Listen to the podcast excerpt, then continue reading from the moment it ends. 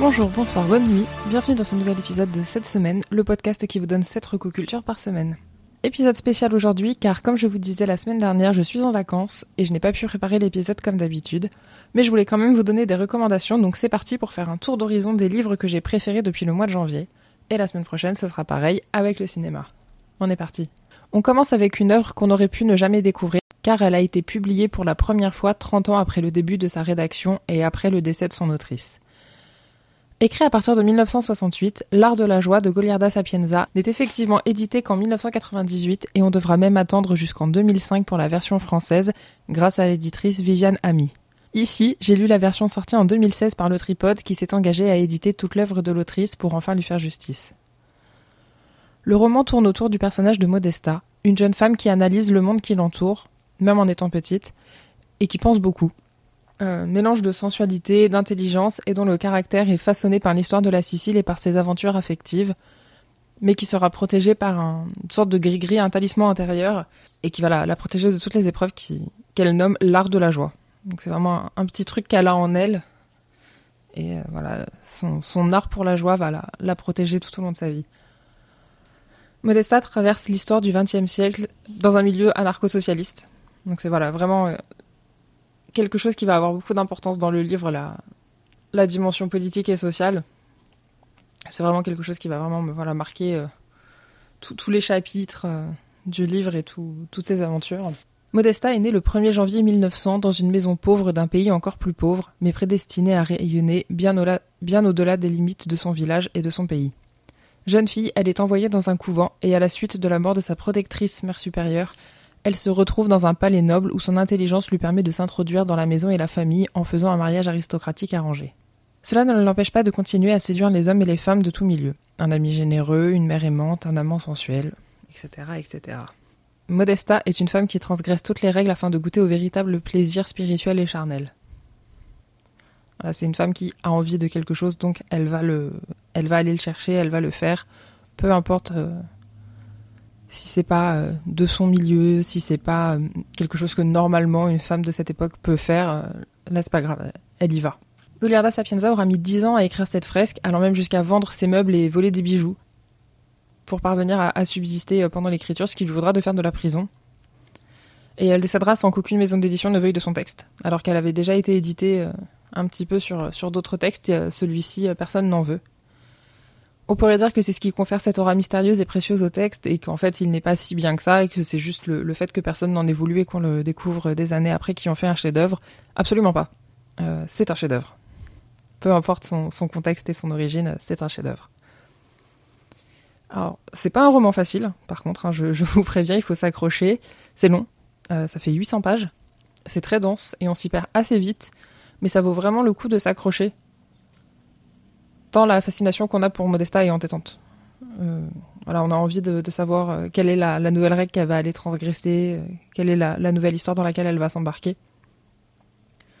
Vous plongerez à, la découverte de la première moitié du XXe siècle et de la Sicile. Et vraiment, j'espère que vous succomberez autant que moi. C'est un petit peu difficile de, parler de ce texte tellement il est fort. Parce que voilà, j'ai juste, j'ai pas envie de, répéter pendant cinq minutes que c'est un, un immense chef-d'œuvre et que tout le monde doit le lire mais faites-le. Et donc, comme je disais, voilà, tout le, côté politique, le, voilà, même ces, relations, tout est fascinant. Et on pourrait avoir l'impression que là, voilà, j'ai parlé trois minutes pour résumer 800 pages et que c'est pas beaucoup, mais je suis d'accord. Mais en fait, c'est soit on en parle très peu, soit on rentre dans tous les détails. Et là, du coup, on se lance sur un, podcast de 9 heures et, et, et c'est pas ce qui est prévu, j'ai une valise à terminer. Dans La vie invisible d'Adi Larue, Victoria Schwab nous raconte l'histoire d'Adi qui, une nuit de 1714, dans un moment de désespoir, scelle un pacte avec le diable. Mais si elle obtient le droit de vivre éternellement, en échange, personne ne pourra plus se rappeler ni son nom ni son visage. La voilà condamnée à traverser les âges comme un fantôme, incapable de raconter son histoire, aussitôt effacée de la mémoire de tous ceux qui croisent sa route. On va donc suivre Adi à travers les pays et les époques, partageant son quotidien de quasi-fantôme jusqu'au jour où elle pénètre dans une petite librairie à New York, et là, pour la première fois en 300 ans, l'homme derrière le comptoir la reconnaît. Quelle peut donc bien être la raison de ce miracle Est-ce un piège ou un incroyable coup de chance? Ici encore, on est sur un petit pavé de 700 pages, mais c'est en rien comparable avec l'art de la joie en termes de difficulté, rassurez-vous. Euh, celui-ci se lit beaucoup plus facilement, beaucoup plus rapidement. Parce que passer justement d'une époque à une autre et d'un lieu à un autre permet d'aérer le récit. Voilà, on fait des, petits sauts de puce à chaque fois. Voilà, qui en France à la Révolution française, euh, New York en 2014, l'Angleterre, l'Italie. Enfin, voilà, on a plein, plein de lieux et de, et de temporalités différentes. Et ça, mais ça ne nous perd pas du tout. Au contraire, comme voilà, comme le personnage est sans cesse obligé de, rappeler qui elle est, d'où elle vient, même si rapidement du coup elle va prendre le parti de, s'inventer des nouvelles identités, bah, ça nous permet justement de, découvrir presque des, nouvelles histoires à chaque fois. Et c'est vraiment quelque chose qui, m'a plu ici. Euh, un des thèmes qui pourrait être abordé dans, ce roman, c'est l'éternité suffit-elle à, être heureux? Et manifestement non, mais ça permet au moins de beaucoup voyager, d'apprendre plein de langues, euh, ce qui rapproche un petit peu du bonheur, en tout cas pour moi. C'est une lecture très addictive. Euh, je pensais le, lire en plusieurs fois, parce que voilà, ça avait quand même 700 pages. Et en fait, non, je l'ai lu en une fois, d'une traite. J'ai jamais réussi à le lâcher. Et donc ma matinée y est passée. Mais vraiment, ça, valait le coup. J'ai beaucoup pleuré à la fin de ma lecture, euh, sans surprise. Et je crois que malheureusement, un tome 2 n'est pas prévu pour le moment, mais je vais quand même surveiller ça, parce que j'ai bien envie de, de découvrir la suite des aventures d'Adi. L'adage on ne juge pas un livre à sa couverture n'a jamais été aussi vrai que pour cette troisième recommandation. Quand j'ai découvert le manoir de Chartwell dans les rayonnages de la médiathèque, j'ai tout, de suite eu un coup de cœur pour la couverture. Le nuage vert, les éclairs et les gargouilles me faisaient penser qu'on se dirigeait vers une bande dessinée fantastique un peu dans la veine de la quatrième dimension. Ça m'apprendra à ne pas lire les résumés de ce que j'emprunte. Car ici, Glenn Head nous embarque dans sa vie de collégien, au manoir Chartwell, justement, et on est bien loin de quelque chose de fantastique. Chartwell, c'est un pensionnat pour garçons situé dans le New Jersey, dirigé par un expatrié anglais voulant faire régner la discipline par une bonne fessée et un soi-disant code d'honneur. Glenn et ses camarades vont vite découvrir les punitions particulières que M. Lynch a en tête. Ce n'est pas la première fois que la pédocriminalité est racontée par la bande dessinée. Euh, notamment lisez C'est mon petit doigt qui me l'a dit de Sam Boy, où elle revient sur l'inceste qu'elle a subi de la part de son beau-père. Mais revenons à Chartwell. Dans la deuxième partie du roman graphique, l'auteur va faire le point sur la personne qu'il est devenu et comment on peut se reconstruire après ça quand on n'en a parlé à personne et que de toute manière personne ne vous aurait cru. Un électrochoc le jour de ses 30 ans et quelques réunions des alcooliques anonymes plus tard, il se sent prêt à renouer avec d'anciens camarades qui eux ont pu parler et qui ont fait condamner M. Lynch et fermer le manoir. Euh, je l'ai lu au tout début de l'année, donc j'ai un petit doute parce que ça remonte un petit peu. Je crois que Glenn Head ne participe pas au procès et qu'il le découvre vraiment plus tard euh, en parlant avec les, avec ses anciens camarades. Donc c'est une histoire de reconstruction et de pardon, pas envers les bourreaux, évidemment, mais envers soi-même, parce qu'on n'est jamais coupable de ne pas avoir parlé. Ce n'est pas à vous de parler pour éviter de nouvelles victimes. C'est pas de votre faute s'il y a des victimes parce que vous n'avez pas parlé, c'est de la faute des coupables. La BD est entièrement en noir et blanc avec un dessin très détaillé et du trait assez épais dans la tradition des bandes dessinées des années 70. Donc c'est un style assez particulier, mais je trouve qu'il va bien avec le ton grave que, de ce que raconte l'auteur. Euh, j'avoue ne pas avoir regardé si c'était son style habituel ou si vraiment c'est le style qu'il avait apporté euh, exprès pour, euh, pour cette histoire-là. En fait, c'est une lecture qui m'a un peu secouée, et donc j'ai pas eu envie de, faire d'autres recherches sur l'auteur ou, ou, ses autres, ou ses autres œuvres. Une fois que j'ai terminé ma lecture, je l'ai un petit peu mise de côté et, j'ai essayé de la digérer tranquillement. Donc comme je disais, ouais, c'est une lecture qui m'a un peu secoué. Et le fait que ce soit en bande dessinée n'atténue en rien le propos. Au contraire, puisque justement on a les visages euh, des personnes concernées.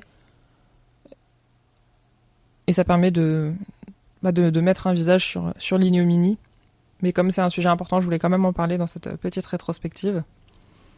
Donc ça fait 235 pages et c'est paru en mars 2020 chez Delcourt. Avec la Maison des Jeux, tome 1, Le Serpent, Claire North nous emmène à Venise au XVIIe siècle, où il existe un établissement mystérieux connu sous le nom de Maison des Jeux, accueillant deux ligues. Dans la ligue basse, des fortunes se font et se défont en jouant aux échecs, au backgammon ou à n'importe quel autre jeu. Ceux qui favorisent la chance ou le talent sont parfois invités à concourir dans la ligue haute. Là, le jeu de cache-cache se déroule à l'échelle d'un pays. Les pièces des échecs sont de véritables individus, les cartes impliquent de manipuler de véritables personnes. C'est une ligue où les enjeux sont des souvenirs, ou des années de vie, ou bien plus encore. Tout le monde n'est pas digne de concourir dans la Ligue haute. C'est le cas du mari de Ten, homme aigri qui a dépensé la dot de son épouse dans l'alcool et les dettes de jeu. Ten, quant à elle, fait preuve de bien plus de présence d'esprit, raison pour laquelle on l'invite à rejoindre cette ligue haute. Mais elle doit toujours se rappeler que plus les enjeux sont élevés, plus les règles sont dangereuses. Donc c'est le premier tome d'un triptyque aux histoires distinctes, mais pourtant qui s'imbriquent bien les unes dans les autres. Hein. Voilà, il est toujours question de la, maison des jeux et de joueurs. On est sur un thriller fantastique aussi efficace qu'il est court. Euh, il fait moins de 120 pages, je crois.